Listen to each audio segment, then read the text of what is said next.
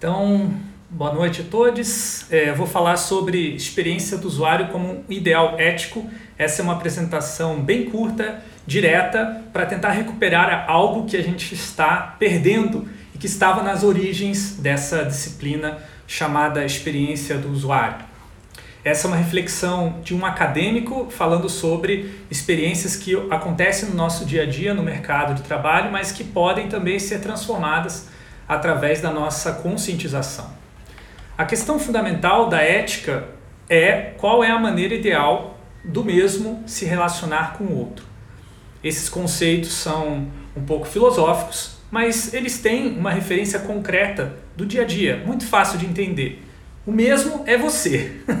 as pessoas são próximas a você, parecidas com você. O outro é o distante, o diferente, aquele que não é igual a você.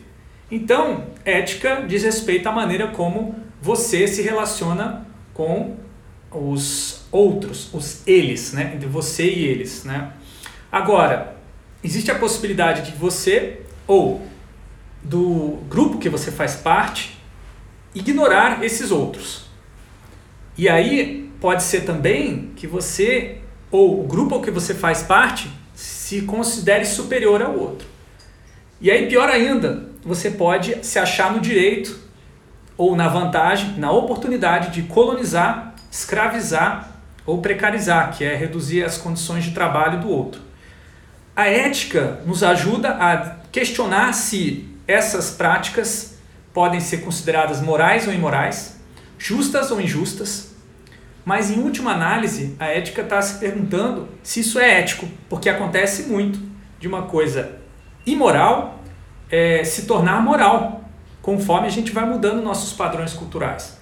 Mas enquanto isso acontece, a gente tem a ética como uma referência do ideal. A ética ela confronta aquilo que a gente tem como um comportamento normal, é, tradicional, um comportamento até mesmo legal dentro do direito, confronta isso com aquilo que é o ideal. Então, a ética nos ajuda a repensar o direito, repensar os nossos hábitos, repensar os nossos costumes e padrões culturais. É para isso que serve a ética.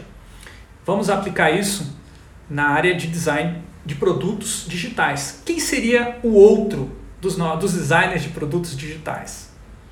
Eu fiz esse meme para explicar para meus estudantes que querem atuar nessa área que o usuário não é só um fator de projeto importante. Se você expandir sua consciência, você vai perceber, né, no terceiro nível ali do meme, que o usuário é uma pessoa diferente de mim, é um outro.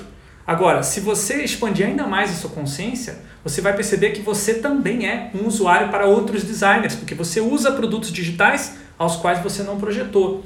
E você sofre o que um usuário sofre. Agora, quais seriam os ideais do design de produtos digitais?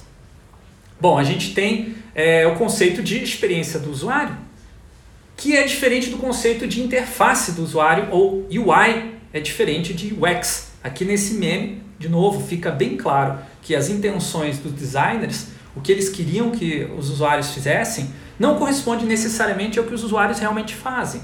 Se a interface é complicada, o usuário vai buscar uma gambiarra, vai buscar fazer uma maneira de realizar os seus desejos que não necessariamente é a maneira oficial preferida pelos designers. Isso é a origem do termo experiência do usuário. É um ideal que foi perdido devido ao patriarcado. Quem definiu esse termo não foi Donald Norman. É um erro comum e antiético atribuir o crédito desse termo ao Donald Norman.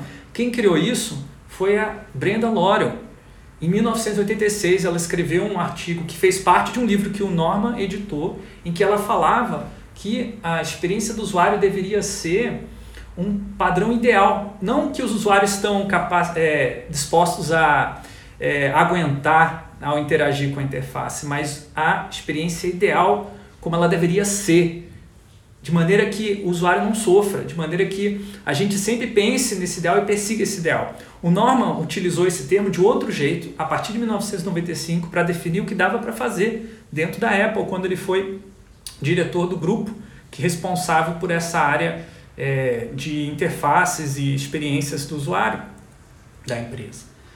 Então, o ideal da experiência do usuário ele confronta-se constantemente com o atual da experiência do designer. Eu tenho esse modelo que ajuda a visualmente pensar sobre essa diferença. A experiência do designer nunca é igual à experiência do usuário, porque se tratam de outros, de pessoas diferentes, de grupos sociais diferentes. Né? Enquanto designers costumam ser pessoas que têm privilégios, que têm várias vantagens dentro da sociedade, tanto é que chegaram na posição em que eles podem definir como que vão ser as interfaces dos sistemas, os outros, os usuários, as pessoas pobres, negras, indígenas, mulheres e por aí vai, elas muitas vezes só conseguem ter experiências de usuários, porque é o que cabe dentro da nossa divisão do trabalho na produção de produtos digitais. Então, é importante se colocar nessa posição de saber que você tem privilégio quando você é designer e ao mesmo tempo tem outras pessoas que têm menos privilégios. O que, que você faz quando você se conscientiza dos privilégios? Você compartilha o seu poder para que haja uma equalização gradual dessa relação, de modo que no futuro a gente possa ter uma outra é, relação de produção digital em que todo mundo seja designer, por exemplo, né? dos seus próprios sistemas. Então, quando a experiência do usuário é projetada como ideal, acredita-se então que sempre dá para fazer melhor para o outro do que para o atual. E é assim que eu ensino os meus estudantes de design a se preocupar com os outros. Isso aqui é uma, um projeto de uma experiência de música aumentada. Os estudantes eles fazem vários estímulos táteis, sonoros, é, é, estímulos auditivos é, sempre pensando no corpo da outra pessoa, como que ela vai interagir, como é que ela vai sentir aquela experiência de musical, musical e vai percebendo como diferentes pessoas vão dar sentido diferentes para aquela proposta, nunca da mesma maneira como designers queriam que fosse.